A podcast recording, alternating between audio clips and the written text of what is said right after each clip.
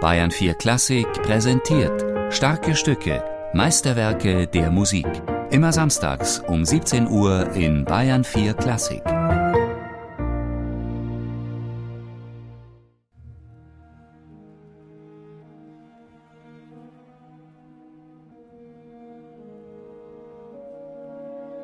Nicht so viel jetzt bei wenn Fagott spielt, ein bisschen als weniger dann.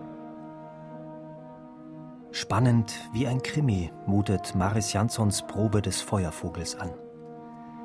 Mit staccatohaftem Tonfall spricht er über die Musik, mahnt einzelne Instrumentalisten an, die ihm zu laut spielen oder gar ein forte Piano übergehen.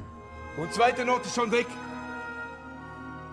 Geheimnisvoll, unheimlich schillernd zeichnet Strawinski in seiner Orchestereinleitung den märchenhaften Zaubergarten des unsterblichen Kastschei.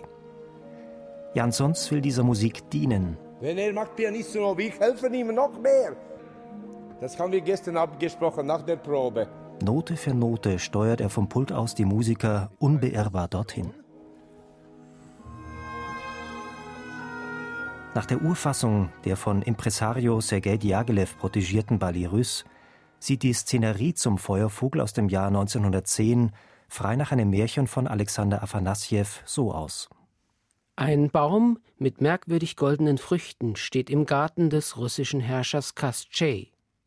Darin bewegt sich ein glitzernder, leuchtender Vogel aufgeregt hin und her. Thronfolger Iwan Zarewitsch gelingt es, diesen fantastischen Vogel zu fangen. Der verspricht ihm für den Fall der Freilassung, in jeder Notlage behilflich zu sein.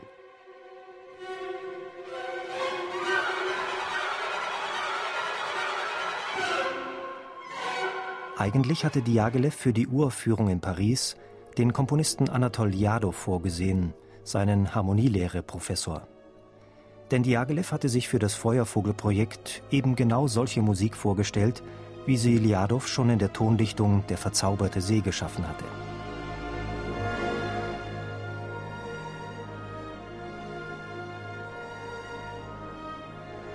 Da Liadow aber aus Zeitgründen ablehnen musste, wandten sich die Ballet an den erst 27-jährigen Igor Strawinski. Der hatte immerhin schon Musik von Chopin für die Balletttruppe instrumentiert. Der Feuervogel sollte für ihn die große Chance sein, in der französischen Metropole bekannt zu werden.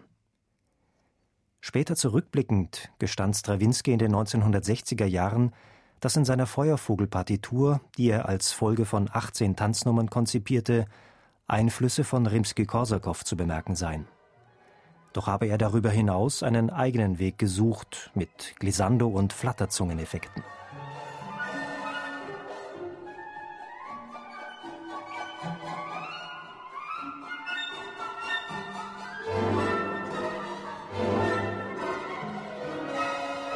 Die Musik von Strawinski leistet staunenswerte Charakterisierungen.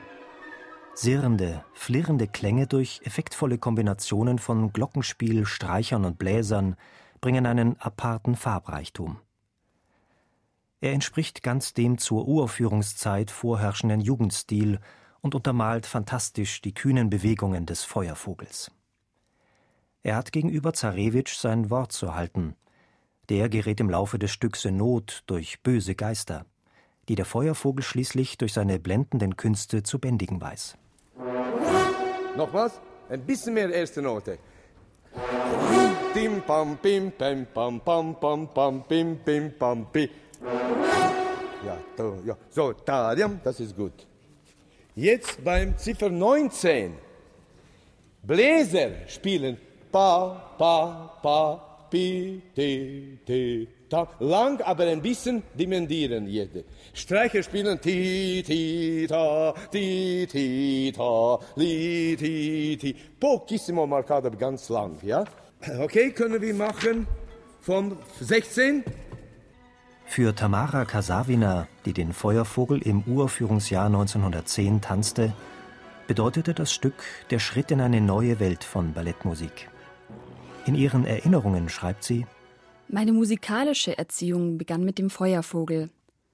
Es war ein tränenreiches Lernen. Zwar durchdrang mich die poetische Ausdruckskraft des Feuervogels sofort. Für jemanden wie mich aber, der nur auf leicht erkennbare Rhythmen und einfachen fasslichen Melodien erzogen worden war, gab es Schwierigkeiten, das kompositorische Muster zu verfolgen. Strawinski zeigte Güte und Geduld. Oft erschien er vor einer Probe früher im Theater, um wieder und wieder einige schwierige Passagen für mich zu spielen. Da war keine Ungeduld über mein langsames Verstehen, kein Herabblicken eines Meisters von seinem Rang auf mein spärliches musikalisches Rüstzeug.